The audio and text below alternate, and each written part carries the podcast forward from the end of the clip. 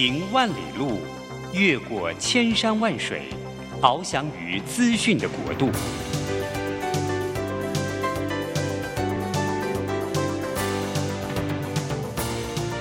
以全方位的视野，飞向更高更远的目标。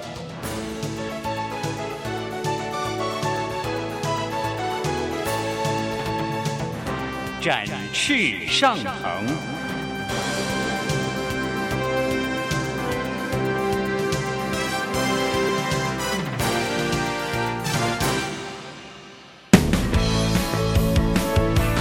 在这充满挑战的商业环境中，唯有洞察人性需求，才能掌握市场趋势和议题。品牌行销，消费生活，让王福凯和您一起侃侃而谈。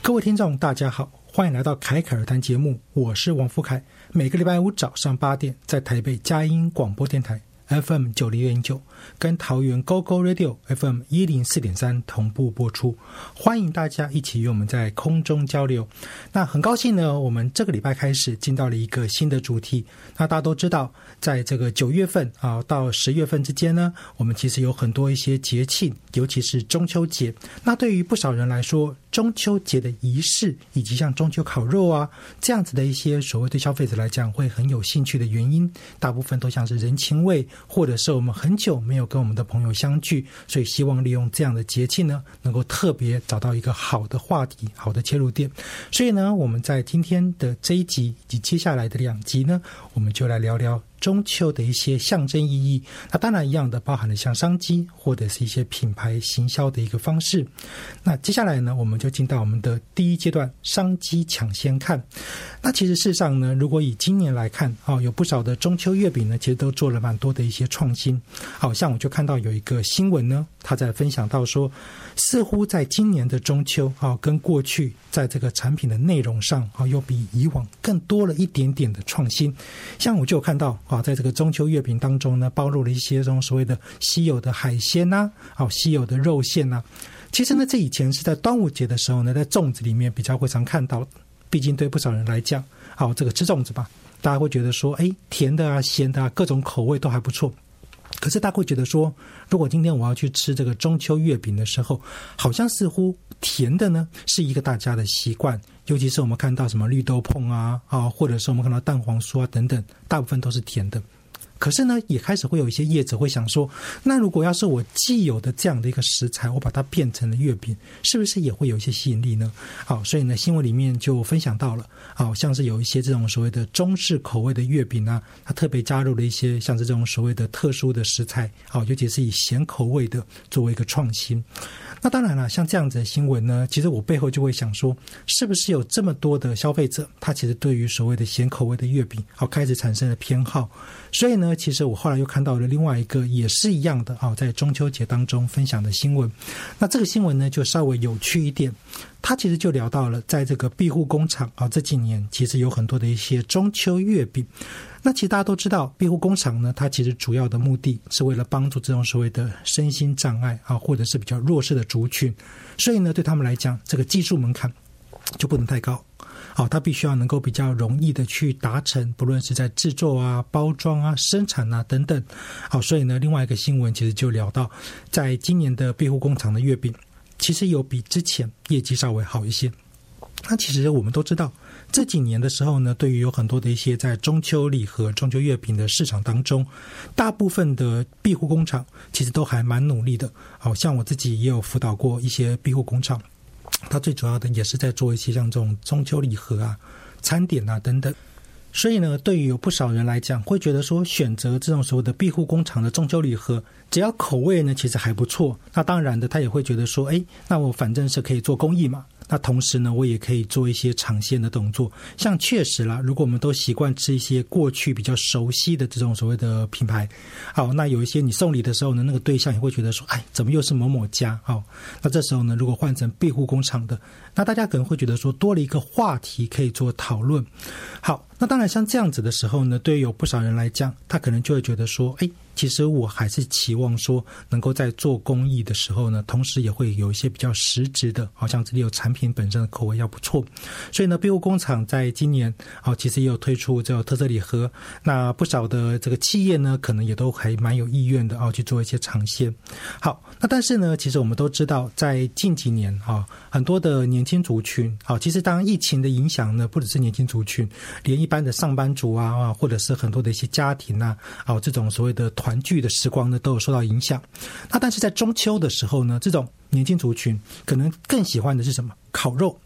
那烤肉这件事情就就很有趣了。在以往早期的时候呢，大家说，哎，烤肉到底是怎么来的啊？哦，到底是这个厂商的操作啊，还是说它是一个真的原生于这个中秋的？我相信大概没有人会觉得几千年前、几百年前啊，会有人觉得烤肉这是一个很正常的活动嘛？好，但不论如何，至少以近几年来说，因为疫情受到的影响，所以有不少人他本来期望中秋可以去烤肉，但结果没得烤了。啊，他突然发现说：“哇，我本来好期望去烤肉啊，结果现在不能去。”所以呢，这个大饭店呢就推出了这个专门针对中秋的烤肉派对。那其实我们就会发现说，已经那么多的吃到饱的餐厅啊，或者是有很多的大饭店，它其实早就对于这种所谓的一个餐饮经营啊，啊，它是相当的专业了。可是呢，你要让消费者也可以参与自己烤。好，这时候呢就会稍微的有这个要稍微小心一点，所以呢，其实大部分的饭店呢，它其实还是会比较期望说他们来帮消费者靠。其实说实在的，那这个就跟我们一般去吃吃到饱啊，然后里面有烤肉的项目呢，可能会差不多。但是呢，如果今天从另外一个角度来想，诶。它这一次的这个主要针对的呢，哦，其实就是特别的是以这个中秋烤肉为主，而且呢，它的食材的应用啊，或者一些内容的部分呢，其实都是对于消费者来说可能很有吸引力的。所以呢，那以这样子的一个饭店操作，它其实就可以达到有一些这种年轻族群，他觉得我想尝鲜，他发现说烤肉啊，原来我可以不用自己动手。我只要到这个大饭店去呢，而且它有很多的其他的食材，它比较不是在平日吃得到的，就只有在中秋的时候呢，才能去感受一下说哇，现场的这整个哇烟火气呀，哦烤肉的一个氛围，那这又跟一般的吃到饱呢，可能又有些不太一样。所以呢，对于年轻族群来说啊，这样子的烤肉其实是相当的有创意，而且呢，又能够去结合到本来既有的这个大饭店它自己的一个经营模式，这样的一个吃到饱的一个创新。好，那当然，其实以烤肉的新闻啊，或者是这样的议题呢，那我们就要来延伸，就是之前的这个居家商机了。其实事实上还是有不少的人在疫情过后会觉得说。虽然我觉得群聚啊，大家在一起相处啊，没有什么问题啊，但是也越来越多的人会认为说，在家可以自己烤肉，哦，在家跟朋友啊，你约一约，然后呢，在家里面也比较安全。像是有的人可能会喝酒啊，啊，或者是说可能怕这个在外面啊讲话太大声啊，影响到别人等等。所以呢，其实有还有一个新闻呢，他就是在讲到就这种所谓的一个送到家的到府烤肉。那其实道府烤肉这件事情呢，在疫情期间哦，就是像很多人会订购食材嘛，他会去订购一些比较特殊的食材，然后呢，会希望说，哎，我自己跟我的家人，虽然我不能够到外面去吃，但是我还是一样的可以去享受这样的一个美味。好，所以呢，其实事实上呢，像这种烤肉呢，也会有一些业者，好，他的思考点就是去切入在家里面，那但是他可能没有那么单纯，说我把食材栽培给你而已。像刚刚我们这个新闻看到的呢，这个叶子它其实是一个整套的，它从炉具啊，啊到我们的肉品的选择啊，甚至呢，他有的是之前疫情就已经有订购过的会员，这时候还有另外的优惠和另外的方案，所以以整个年轻族群来说，他就会觉得说，哇，我在家里面烤肉很棒啊，多么的新鲜，多么的快乐。那但是如果今天你说啊，对于比较年长的人，他可能想说啊，我选饭店更好嘛。因为饭店呢，它其实比较轻松一点，到里面去呢坐着啊，也可以送菜来。那如果是全家人呢，那当然就要看家人自己喜欢活泼的，还是喜欢热闹的。那其实我们在今天呢，看到了这些不同的以中秋为主的商机呢，那我这边一样呢，来做一个简单的回馈。其中第一个概念是什么？第一个概念是，对于年轻族群来说，他其实对烤肉这件事情的偏好是比较高的。可是呢，烤肉本身的本质是，对于消费者来讲，它的连结度在于我期望能够跟我的朋友一起去吃这顿大餐。那当然，这时候呢，你说在什么地方去烤，或者是烤的形式，其实差别就很大了。那另外一个层面就是，如果今天你说，哎，我是本来就有这种家庭聚餐啊、商务聚餐的习惯，那以中秋仪式来说，他又很怕，哎，我为了中秋，然后结果我被限定了某一些，例如说食材啊，或者是做法。那这个时候，那当然对于业者来说，是不是能够去特别去把它给区隔出来？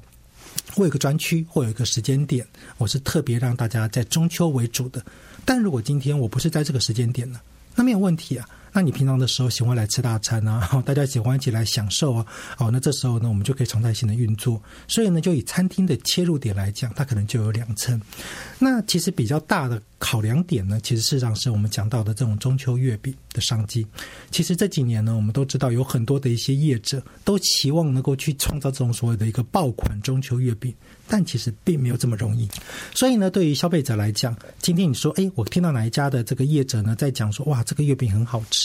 那当然这是一个很不错的一个被推荐的可能性。但如果今天你说，哎，我对于有这个消费者吃过了，但是呢，大家没有反应的这种隐藏美食呢，是不是就比较可惜？所以其实第一点就是说，如果今天你是业者，你是不是真的一定要走爆款？不一定。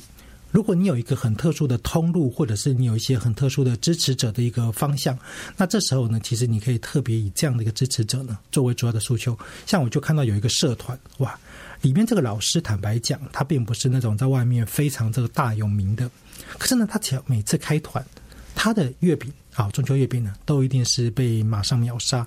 那其实逻辑很简单嘛，所谓的大有名气这件事情呢，大部分可能要靠一些媒体的沟通或炒作。但是如果你说我今天我是回归到了我的一个特定的支持族群，那这个族群可能是什么？过去曾经吃过，而且我觉得你的风味、你的口味其实很特殊的。那另外一种就是什么？对于情感连接的建立，这个等一下呢，今天在我们节目当中也会跟大家分享到。在以往的所谓的一个顾客关系管理当中，尤其是节庆，顾客关系管理通常比较需要考量到的，绝对不是说啊，我只是把东西卖给你，而是去建立那种彼此之间哇那种温暖啊互动。所以平常要不要建立关系？要啊，你平常就得要去互动嘛，建立关系嘛。那不然你说，哎，我今天时间到了，然后我突然之间我说，哎，我有个中秋礼盒啊，我有个中秋什么什么东西，然后我要你帮我买。消费者会想，我外面有这么多的选项，我可以给你买一些平价的，但礼盒通常单价较高，目的性较明确。那他是自己吃呢，还是他要送给别人？好，所以在这个时间点呢，其实就会有一些不太一样的思考方向。好，那当然在我们今天的节目里面呢，中秋这个事情呢，啊，不论是送礼啊，或者是我们在这个用餐啊、团聚啊等等啊，都会有很多的一些切入的不同面向。那我们听段音乐，等一下再回来。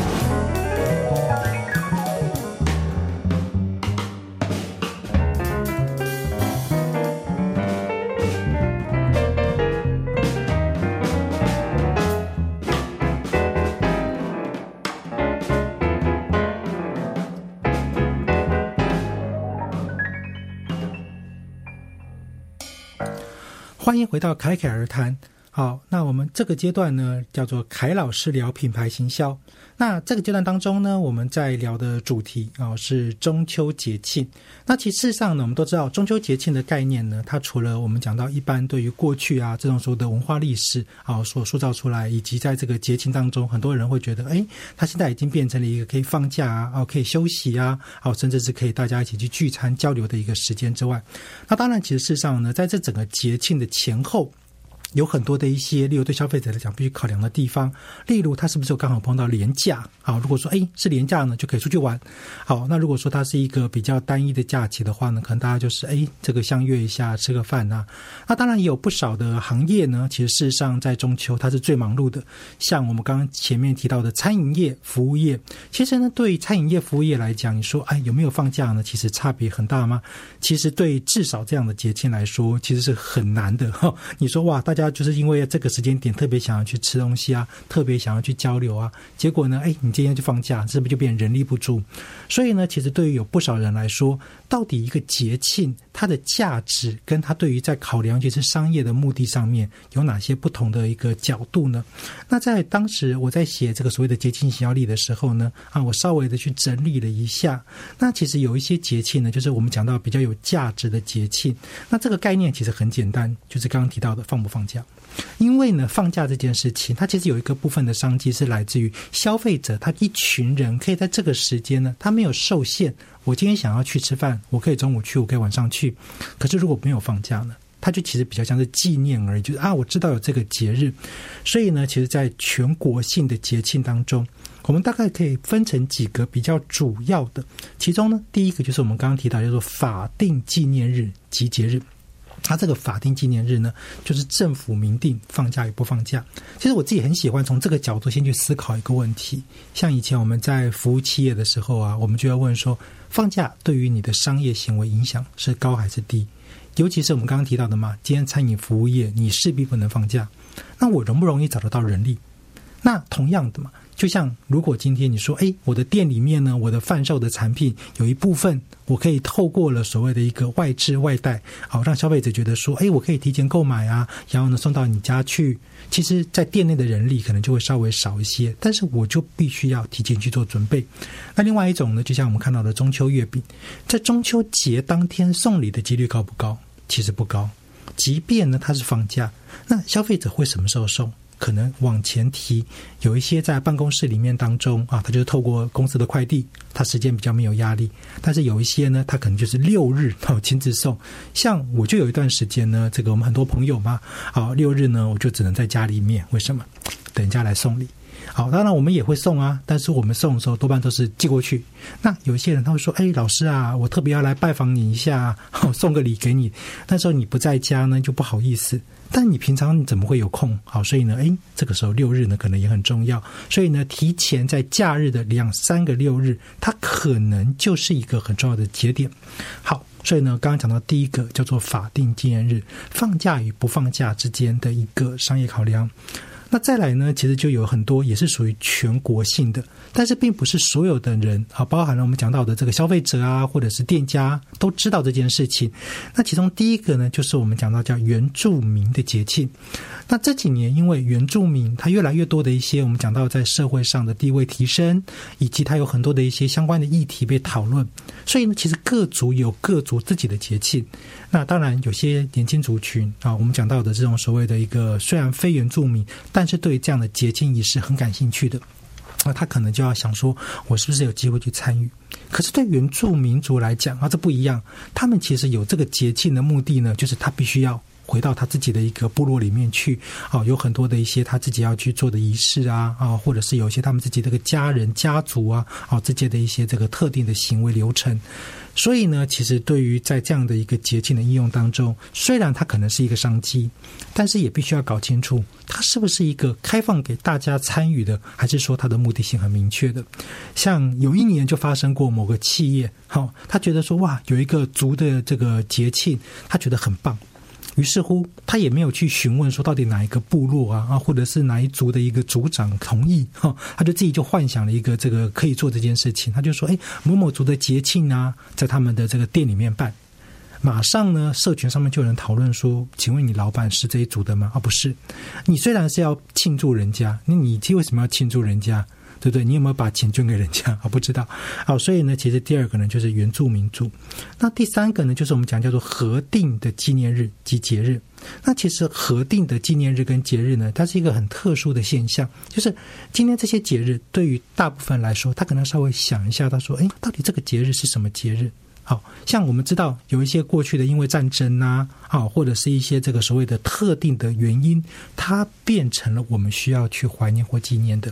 那以节庆的一个设计概念来说，有些时候因为核定了嘛，所以和这个核定的纪念日啊跟节日呢，其实对于消费者来讲。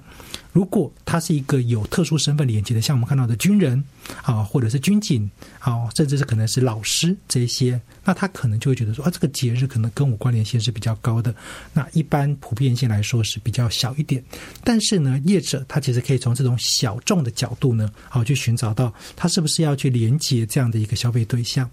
那再来呢，其实就是二十四节气。好，这个其实在全国性的节庆当中呢，其实二十四节气是一个扮演了很重要的角色。就像我们到了这个冬天的时候的冬至，啊，或者说我们刚刚提到的像中秋，啊，那当然在夏天的夏至等等。所以其实呢，二十四节气在某一个时间点里面，它其实都有一个很重要，就是过去的这个农业行为里面的流程。但是现在。虽然我们并不会再去过一个农业生活，但是我们会什么？我们会期望的在这样的一些比较特殊的日子里面，例如说我好冷哦，我想去吃一个什么汤圆。哇，一看今天冬至，大家好开心。于是乎，在这个时间点的消费行为，它就特别容易被提升。所以对于节庆来讲，其实即便是二十四节气，其实我们都可以从里面找到一些那种很大的啊或很小的，然后呢再去针对我们自己的品牌来操作，像。这个数十页呢，就曾经有操作过这个大暑 哈，这个其实就很有趣了哦。天气这么热呢，哎，大暑，结果呢，数十业者就说，那我店内啊，我们就来这个大暑买一送一，好，消费者就会突然想说，哎，你怎么这么有梗好，所以呢，其实它也是一个可以去做到连接的部分。好，那再来呢，其实就是学校了。好像我们现在这个节目播出的时候呢，啊，大家已经开学一段时间了。但其实呢，像这个有很多的学校啊，他在从九月份开始呢，陆陆续续的就已经进到了这个学生啊，回到学校上课啊，第一个礼拜、第二个礼拜，所以呢，从开学啊这样的一个很重大的节庆呢，其实他就会说，开学有什么好开心的？就我们的角度来说，节庆行为的庆祝其实包含了阶段性的往前嘛。毕竟你从这个高中升大学 啊，尤其是我们这个暑假过后的这一个是特别重要的哇，大家可能身份做了转换。好，那但是因为学校呢，其实不是只有开学嘛，还有什么？还有我们讲到的寒暑假。好，那再来呢，还有这种所谓的毕业典礼。所以呢，在学校的形式里面，其实有好几个很重要的节庆，或者我们讲到的这个节点，它其实都有很棒的商业的机会。像每年的毕业季，疫情期间真的是很多的学生啊，他觉得自己没有感觉到毕业 哦，因为他没有那个仪式嘛，他没有那个流程嘛，所以呢，他就错过了一些很好的这样的一个回忆。所以呢，其实对学校形式力来说，其实节庆是一个很重要的观点。好，那再来。自然就要讲到了，跟我们这个佳音电台有关的，就是基督教。其实基督教里面很多的一些节庆的时间点呢是非常重要的，像我们看到的耶诞节啊、复活节。那对多数人来讲，甚至可能他想说：“哎，我虽然听过啊，可是我没有机会呢去接触。”所以像宣教的时候，通常都会例如说：“哎，我在一个比较特殊的节日里面。”那其实这几年也有一些比较特殊的现象是，即便不是基督徒。但是他希望能够在节庆的时候呢，让自己得到一些平安。好，这个其实我们也不会言。对于每一个不同人来讲，有的人他是哎，我已经接受了一个信仰，所以我才会去。可是你说像耶诞节，其实这几年的耶诞节，有些人会觉得说去听那个音乐会啊，看那个表演，他觉得很腻的。他宁可跟他的朋友啊，到这个教会啊、教堂里面去。虽然他可能是一个未信者，但是呢，他也有这个机会呢，去接触到这样的一个节庆的氛围。虽然最后他们可能还是去吃大餐，但不论如何，在这个过程里面，他们跟这样的一个信仰建立的关系。好，所以像基督教的节庆，也是普遍性在台湾里面一个很重要的一个节点。好，那但是呢，这些都是在国内其实比较常看见的，但是有一些它很重要。但我们会忽略，那其中呢，第一个呢叫做联合国的纪念活动。那大家都知道，世界有很多的一些很特殊的事件发生过，二次世界大战啊，啊，或者一些疾病的终结啊，甚至是要提醒大家说，哎，世界环保啊。所以呢，在联合国的纪念活动当中，其实就有很多的一些特别针对了某些含有意义的议题。其实从理论上来看，这些不同的议题对于业者来说，要选择的去应用，而不是通通都用。我最喜欢分享的例子就是像世界地球日。好，世界地球日呢，其实大家都听过什么关灯啊，好，或者是节能啊。但是有些品牌，他在用的时候呢，他就把它说我做个促销啊，哦，这个只要买多少钱就送一个环保杯。对消费者来讲，其实环保杯已经有十个了，哈，环保餐具呢有二十个。所以最后有没有实际上真正是带来帮助呢？可能是很有限的。所以呢，如果我们要是从这个所谓的联合国的纪念活动，其实它有一些很重要的意义存在，而这个意义的背后，其实才是品牌要考虑要不要运用这个节庆的商机。好，那当然你说在国内自己其实也有一些跟国际接轨的，好叫做台湾观光双年历。那台湾观光双年历呢，其实大家都知道，像什么热气球节。哇！世界各国的人都好想要来台湾看那个热气球，有没有？好漂亮啊！大家会想说去那边。所以呢，这种在地的行销、在地的连接，啊，它就变得非常的重要。我如何的去同时推动台湾？啊，如果你在台东办，啊，如何去推动台东的一个观光、旅宿啊、餐饮啊？所以呢，就很多的业者，他其实可能是在地。它只要能够搭得上这样的一个全国性的啊，或者是国际性的大的节庆，其实就像刚刚提到的新北耶诞城，其实也是啊，或者是每年的时候呢，我们就都很期望说到一零一啊去看这个跨年烟火。那这个呢，其实，在我们的这个观光双年历里面，它其实它就是用一个规划的概念，说我在什么时间点呢，有什么样的一个节庆，我可以创造什么样的一个商业价值。而从业者的角度，就是你必须要能够去先理解这些节庆，我是不是有机会合作搭得上这样的一个风潮？那另外一个就是我如何的让我自己本身也能够在这个时间点哦脱颖而出？毕竟消费者嘛。今天你说，哎，这个节庆有很多人也都在做啊，为什么我非要选你？好，那再来呢？其实事实上呢，我们就从十二个月份去寻找一些比较特殊的节庆，它其实还有一些各自去切开来的，像是情人节好了。其实情人节到底是一个什么样的节庆？我们其实认真来思考一下。真的有说，哎，有一个国定假日告诉你说今天叫做情人节吗？哦，那，这个就很微妙了。哦，至少呢，西洋情人节并没有在我们的什么国定假日里面出现。大家为什么会过？因为他在某种爱情的成分里面，在某一种让大家觉得说：“哇，我今天想告白啊，想求婚呐。”这个节气呢，它之所以有价值，也还是回到了就是人与人的情感连接。那也有一些人呢，他可能有养猫，所以呢，在这个世界上有很多的叫猫节。好猫界，那猫界其实很可爱哦。有的猫界是纪念或庆祝，说哇，这个世界上有这么美爱、这个可爱的生物啊。好，但是呢，也有的人说啊，抱歉，我以前因为太讨厌你们了，所以呢，我把很多的猫哎给伤害了。好像欧洲就有一些纪念是什么？以前他们觉得有些颜色的猫不吉祥，哇，就可能大肆的扑杀。现在反省，他说怎么办呢？那我们就弄一个猫节，好来反省。但是反省之外呢，还是要庆祝，哼好，所以呢，其实这也是。那其实呢，我们看到的这些都是比较常见的节庆，还有一些呢是比较细微的或者是比较小的节庆。那这个呢，或许大家可以自己再稍微的观察一下。那我们这个理论的概念呢，我做一个简单的总结。其实事实上呢，对于在节庆来说啊，对每个人来讲，其实都有各自不同的意义。像有的人说，生日可能很重要。好像这个在我们下次也会讲到，生日它对每个人来讲是很重要的节庆，但是可能你说很少，诶，有一群人同一天一起生日，好，除非说像曾经，好，大家都知道教师节可能是孔子的诞生嘛，但现在教师节也不放假了，好，大家就只有纯纪念而已。所以对于在商机的经营点来说，是不是要去寻找到很重要的一个设计点，就是我要找到一个合适的元素。能够去连接消费者，而不是说，哎，我只是让消费者知道说，我要在这个节庆里面去做一些事，但消费者可能不知道为什么。好，那一样的呢，我们先听一段音乐，好，等一下再回来。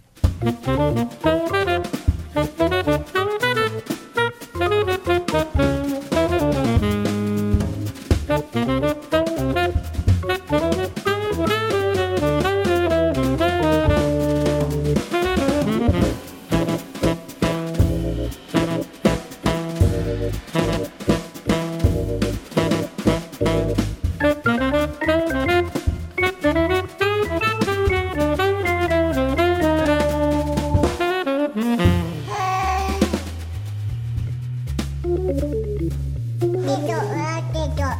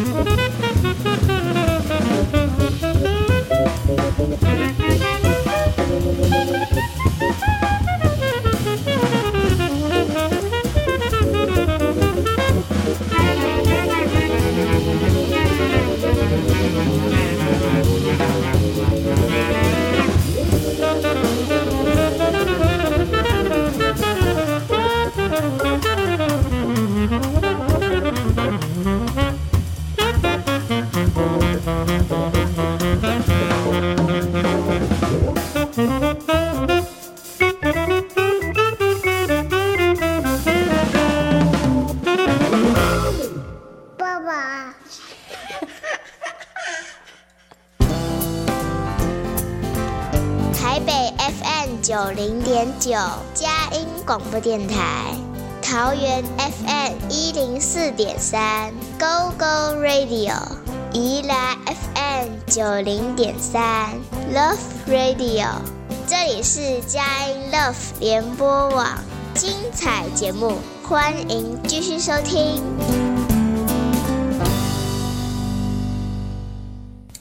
欢迎回到侃侃而谈好！我们这一次的主题呢，聊的是中秋节庆。那刚其实前面呢有稍微聊到了，在各种不同的节庆的设计里面的时候，哎，有一些思考的逻辑，包含了这个节庆呢到底有没有放假啊？还有这个节庆呢对于大众还是小众是比较具有吸引力的，甚至有很多的节庆呢，其实是我们一般业者啊其实比较不熟悉的。那当然，其实如果要是从业者要去寻找说，我到底要怎么样的去从消费者身上看到这样的一个机会的时候，其实呢大概有五个面向哦，是我比较常常去跟大家分享的。第一个呢，就就是你先想到底，如果今天大家讨论度这么高，那这个节庆的背后是不是有一些元素是消费者真的关注的？好像其实我们也不会演哦。这几年呢，你说哎，因为疫情，所以很多的节庆呢，大家比较不好意思过。其中一个呢，叫做愚人节。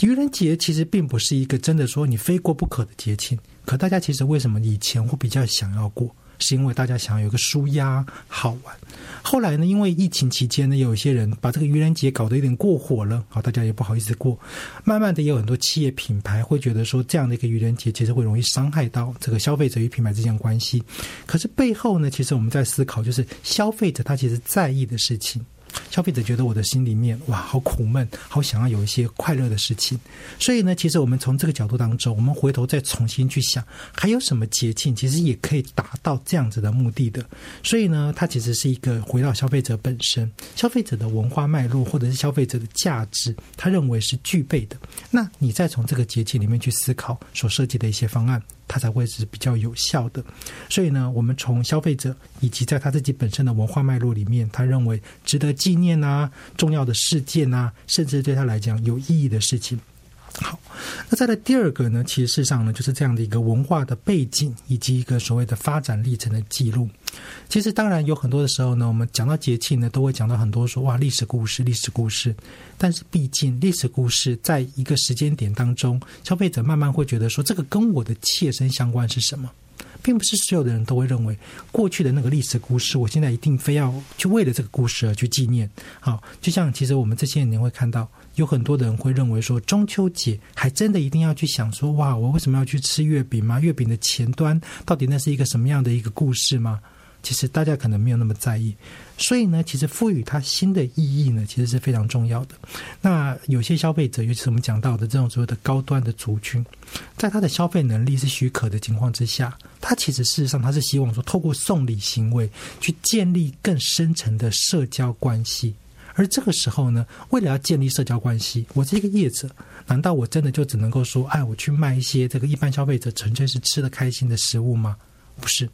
我甚至我可以帮你这个业者做什么外送。刚刚说到了，哎，有很多的时候呢，你这个业者真的很忙，那你如果够高端、够有价值，其实我帮你送到你指定的客户，那这个不是单纯说我找个物流车送过去而已，而是业者可以帮助。我的这些顾客，我的这些消费族群，同时去传达一些心意。像在疫情期间呢，我们就有看到，其实第一个。啊，有些人他会觉得说，哎，我现在想送礼啊，可是我又想讲一段话，录个影啊，我就传讯息。可是毕竟送礼的时候跟看到这个影音要怎么搭配的很好，不容易。所以呢，其实像国外就有这种所谓的外送的司机，他其实事实上是当你礼送到，我还顺便把你要传达的话呢，可以用这个影音的方式来播给你看。或者是我帮你代讲一段话，那这个时候呢，其实事实上呢，就是我真正的把一些这个有意义的事情呢，透过了这一个所谓的外送行为去做连接。那像中秋节，其实就很多人会觉得说，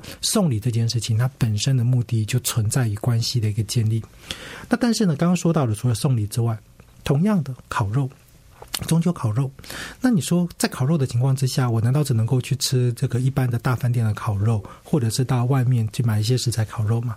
我不能够到一家很棒的餐厅去，哇，一边吃一下这个很好吃的烤鸭，哈，一边呢去享受一下烤肉的氛围，还是说我可不可以其实就在一个夜市，然后呢，他推出一个夜市系列主题的烤肉？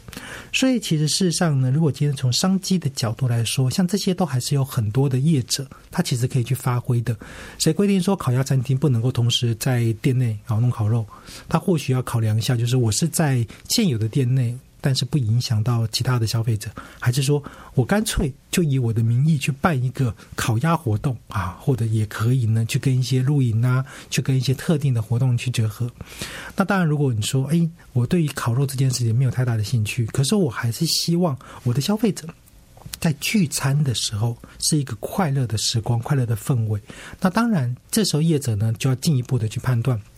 对于这样的一个消费族群来说，我这个快乐的氛围的建立是在什么地方上？就以我自己的经验来讲，到了中秋节去烤肉这件事情，其实我真的很不喜欢一群人全部挤在一起的那种感觉。不论有没有疫情，坦白说，不论有没有疫情，所以呢，后来我就比较习惯选择是到烤肉餐厅去。可是烤肉餐厅又很难订得到位，所以像刚提到，就是说。它的外送呢，其实事实上是可以连那个包含了所谓的一个餐点哈，烤炉啊这些东西都可以帮你拿到你家去。那为什么不干脆再加码一下？你愿意付钱哇？今天可能十个二十个人，我干脆呢就在那个地方一起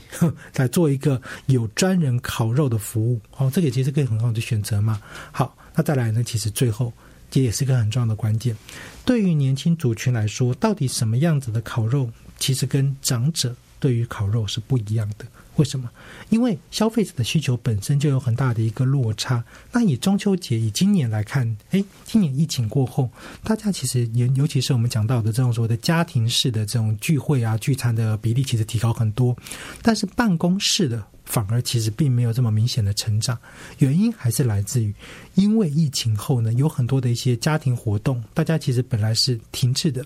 所以呢，大家会比较期望能够赶快的跟家人一起，好跟亲戚啊，好跟好朋友啊一起。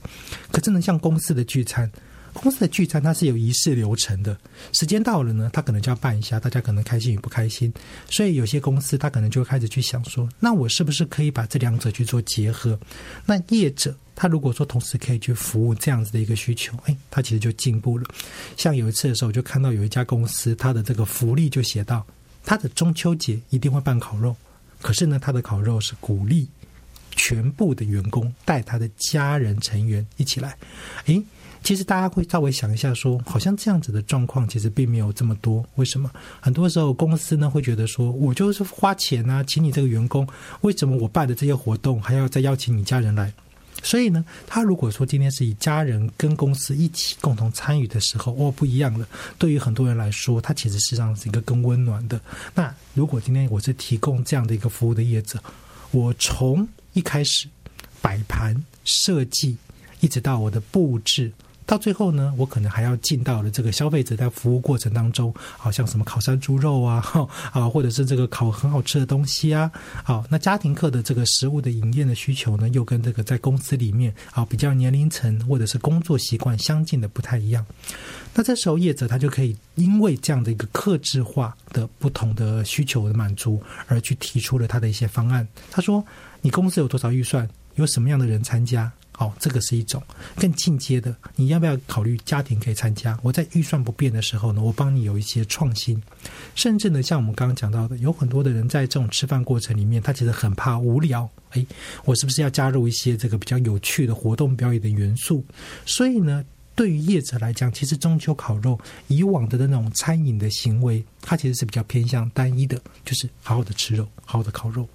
可是，其实背后的目的，当你想说，我是一个消费者，我只是因为没有那样子的一个需求可以被满足，而并不是他不愿意的时候，那就是业者发挥的空间了。好，所以呢，其实事实上呢，我们从这些观点就可以看到，至少在今年，如果中秋节已经在到了，好，你已经有准备了。当然没有问题。如果是明年的话，你要不要重新去思考一下？我在设计礼盒之外，我有一个更好的服务延伸，或者是我在一个中秋烤肉的时间点当中，我还能够去提供消费者可能在一个不同的目的性里面，哎，我也可以得到一定的满足。而业者呢，可能就用加值的服务或者是套装的服务呢，好来推出，那或许呢，都是一些更好的机会。好，那样的呢，我们稍微休息一下。听段音乐，再回来。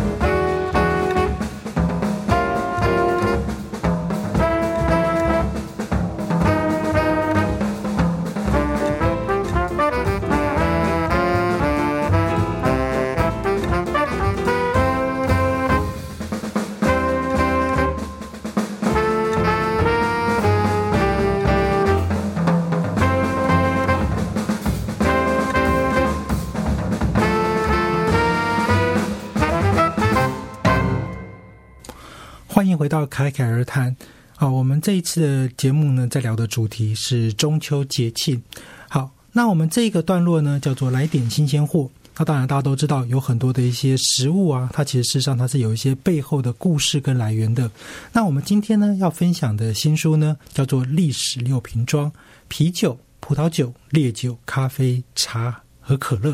一字排开，数千年文化史就在你眼前。好，那当然呢，这一个是出版社方言文化所推出的，作者是汤姆斯丹迪奇。译者呢是谢慈。那其实这本书呢，我在看的时候，我自己觉得很有趣。为什么？因为里面基本上所有提到的，像什么啤酒啊、葡萄酒啊、烈酒啊、咖啡啊、茶、可乐，几乎每一个呢，都是我自己日常生活里面至少一项到两项一定会用到的。好。那当然，将这个书里面呢，它其实提到了几个很有趣的点，啊，包含了其实像第一个呢，就是到底这些所谓的不同的饮品，啊，它的历史的发展是从哪里来的？那像其中呢，在这个有一个章节讲到葡萄酒，他的讲到就是说这个跟基督教有很大的一个关系，好像基督信仰呢，好在这个发展过程里面呢，包含了在圣经当中所记载的，好，耶稣基督传道的时候，第一个奇迹就是在加利利海。的旁边，好一个婚礼当中呢，把这个六个陶罐的水变成了葡萄酒，甚至像我们在这个经文里面呢，也都有提到啊，好就是说，哎，这个我是那葡萄藤蔓，你是枝芽等等，甚至呢，在这个最后的晚餐的时候呢，哦，他也有就是把这样的一个葡萄酒变成了一个重要的仪式，葡萄和面包，好，它这样的一个。象征物，好，把葡萄酒呢变成了分别象征耶稣的鲜血，那面包呢，当然这就是身体。所以呢，其实上这个书里面呢，有一个很有趣的部分是，它其实会讲了很多的一些有关于在这样子的一个历史发展的过程当中，它可能跟文化脉络啊、历史脉络是有关的。好，那再来呢，其实我们就要来聊聊，就是这个所谓的作者。那他自己呢是在《经济学人》呢担任副总编辑。好，那对于不同的文化脉络里面呢，他的观点其实事实上他是提到了，从农耕时期到城市发展，甚至全球化，都有一些这个产业或者是这样的饮品可以备受欢迎的原因。其实这个我就会稍微想到，就是我自己过去然后在很年轻的时候就开始喝咖啡，可是我跟我很多身边的朋友聊到这个事情的时候，尤其是非台北人。其实是很无感的啊，因为呢，这个台北呢，对于咖啡文化来说，它其实算是比较早的被启蒙啊。像我老家在这个永康街啊，那永康街其实很早呢，就是有这样子的一个咖啡文化。那在书里面呢，其实当然它除了像刚刚提到的啊这样的一个葡萄酒，它是一个很特殊的文化元素之外呢，那再来的另外一个呢，其实就是我自己个人也觉得很有趣的，就是可乐哈，可乐。其实我有很长一段时间非常喜欢喝可乐。那但是呢，可乐本身生也因为。在喝的时候呢，太开心了嘛，我们叫做快乐肥宅水，有没有？好，所以容易胖。后来我慢慢的呢，就比较不太愿意然后喝可乐，不是不喜欢，是怕胖。那但是呢，对于可乐来说，它的文化的意涵其实还是有影响到了很多我们在购买像是玩具啊周边的时候的一个机会。所以呢，书里面也就提到了，像是当时哦，这个可口可乐的为了要想说怎么样在广告可以好好的沟通，可是呢，不要出现儿童啊，因为大家都知道嘛，这个太早让小朋友喝这种含糖饮料，其实可能不是那么好。好，所以呢，他就要换一个方式，不要出现儿童的情况之下。所以呢，他就是在这个一九三一年的时候呢，开始把。圣诞老公公，好，就是我们讲到的这样的一个哇，很欢乐的形象啊，留的胡子啊，这样的一个形象呢，把它变成了一个对消费者来说很容易去产生记忆点的元素。所以当时这样的一个品牌呢，它把它的本身既有的一个欢乐感，再结合了一个所谓的耶诞老公公的形象。虽然还是有很多人会开始去穿凿附会说，哎，那到底呢，这个耶诞老公公他是哇，到底是从哪里来的？哈，他是不是哪一个这个很重要的这个宗教里面的仪式？的人呢，还是说他到底是不是一个什么样子的一个身份？但其实，如果是从品牌本身的角度来讲，它其实是一个被塑造作为行销沟通的元素。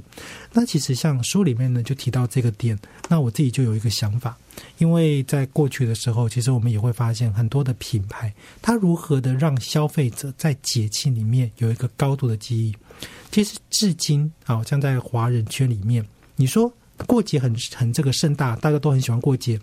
可是有几个品牌真的被变成指标性，像以中秋节来讲的话，烤肉其实有很多的业者他都有在经营。可是做烤肉节，好像也说台中有做过这种烧烤节嘛，好，但是呢，好像有哪一个业者能够说把他的这个所谓的品牌变成了烤肉的指标，好像还没有看到。好，就是你一想到烤肉，非要去这一家这种指标性的。那同样的，其实呢，像这个中秋月饼。中秋月饼其实因为它的发展历程更难了，好，它这个呢从古至今哦，这个几百上千年的历史，所以呢，对于很多人来讲，可能会觉得说中秋节到底应不应该有特定的仪式的时候呢？其实，在这样的一个想法出现，我们就不要去考量太多。